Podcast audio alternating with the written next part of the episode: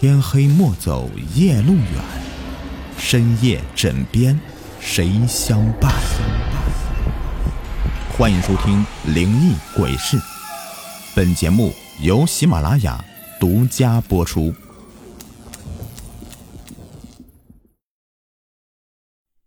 王婶向来有以爱贪小便宜闻名于整个村子。夏季的某一个清晨。刚从地里面劳作回来的他，路过一道羊肠小道时，意外发现有一根很修长笔直的竹竿倚靠在墙边。此时正是刚日出的时分，四周人并不多。王婶便偷偷的把竹竿扛在肩上，快步的往家里赶。回到家的时候，已经是满身大汗了。探出脑袋，四下望了望，所幸没有被人发现。王婶将门给关上，找了一块抹布，仔细的擦拭一遍竹竿，带到阳台上，把它绑在栏杆上，正好用来晾晒衣服。做完这一切的时候，王婶看了一眼天色，急忙匆匆的出门给家人去买吃的、做饭去了。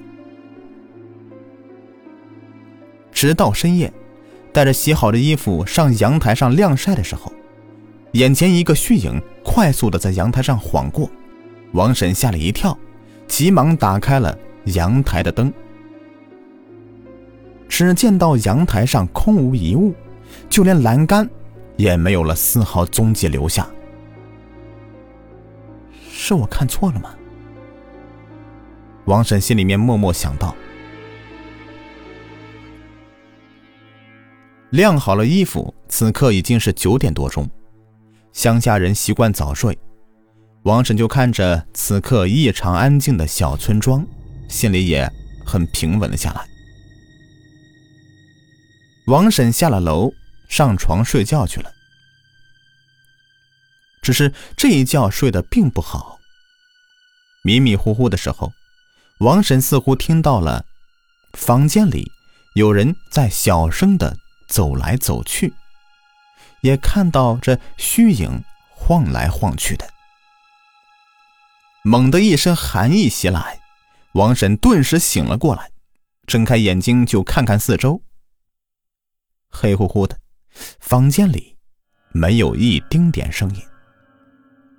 月光透过窗户照射在地上的红砖上，王婶晃了晃脑袋，只当是自己做了一个闷热的梦。便躺下继续睡觉了。第二天一大早，王婶依旧是起得早早的下地劳作。临别的时候，突然想起来昨天晚上做的那个奇怪的梦，心里想着，怕是有什么不好的东西被他带回家了。思来想去的。就又想到了昨天带回来的那根竹竿。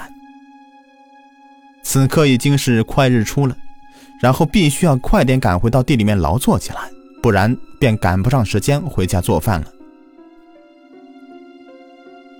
王婶将脑中奇怪的念头给甩开，急忙的往家里的庄稼地赶去。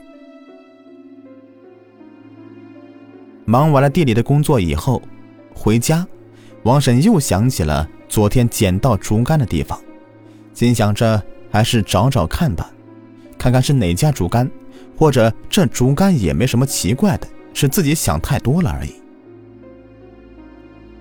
这样想着，王婶在路过这条羊肠小道的时候，就刻意的放慢了步调，仔细观察这里住的都是些什么人。不知是现在是太早了，还是……住这里面的人没有早起的习惯，此刻路过的房子都是门窗紧闭着的。走在这么安静的小路，独自一人，心里面也难免有些寒意。特别是在昨天晚上睡得并不好的情况之下，王婶一边走一边挨家挨户的探窗户，想知道这里面住的都是些什么人。在路过昨天拿竹竿的那家时候，王婶就索性直接停了下来，走到窗前，踮起脚尖往里面看去。一个布满沟壑的老妇人的脸赫然的出现在了王婶的面前，吓得王婶不自觉的叫出声来。紧随着一阵门栓拉动的声音传来，这间房子的门直接打开了。王婶吓得不住的往后退，不自觉的就退到了墙边上。一个老妇人走了出来，望着王婶说道。你扒我家窗户做什么？王婶听到他说话，这才放下心来，心想直接是偷看窗户，正好被他撞个正着，就故作镇定的说：“我……呃，嗯，谁扒窗户了？我刚从地里做完事回来，想看看时间。”那老妇人也大方，说道：“啊，现在呀，六点半，没事儿。”就别扒别人家窗户，我还以为遇到贼了呢。王婶也是连连应答，转身便想走，突然又想起了竹竿的事情，便问老妇人：“哎，这附近最近可有什么人去世了？”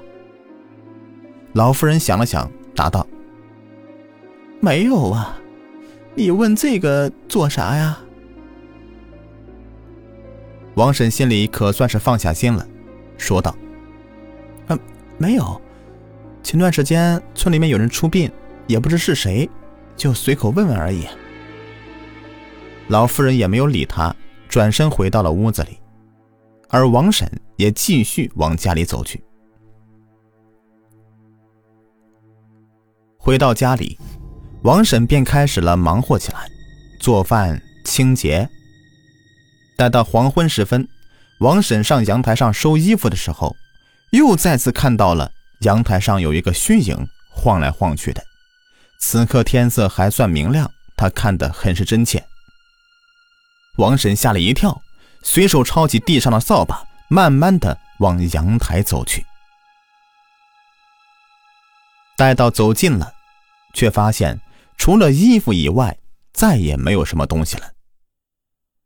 王婶只能够心里默念：奇怪了，这收衣服的时候，却意外发现有一些衣服摸起来似乎还是湿的。心想：不可能吧？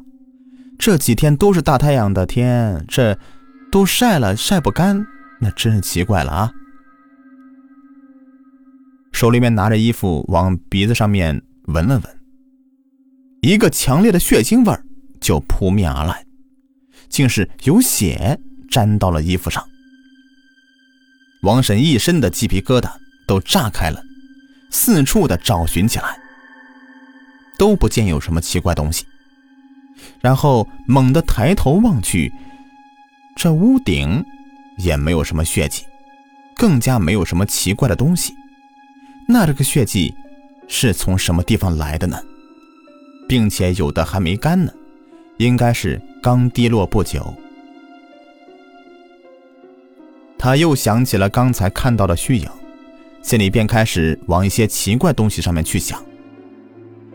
此刻，王婶一刻都不愿多留，将衣服撒在地上，自己快步下楼，叫上邻居的张婆，两个人就一起上了楼。张婆看着这些沾满血迹的衣服，心里也是一阵恐惧，急忙问王婶。最近是不是收了什么奇怪东西回来了？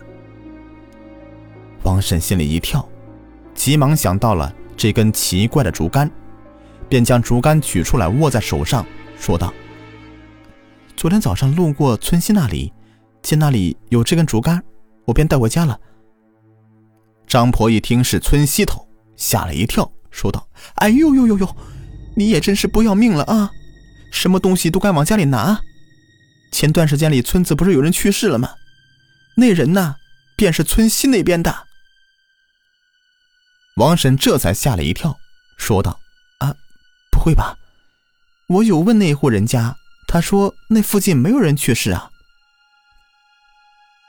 张婆听他这么一回答，便问道：“谁告诉你的？我分明看着灵车从村西那边开过来的。你带我一起去拿竹竿地方看一看。王神此刻心里慌了神，也没有拒绝，扛着竹竿便走到了那里。只见到这里几户人家依旧是门窗紧闭。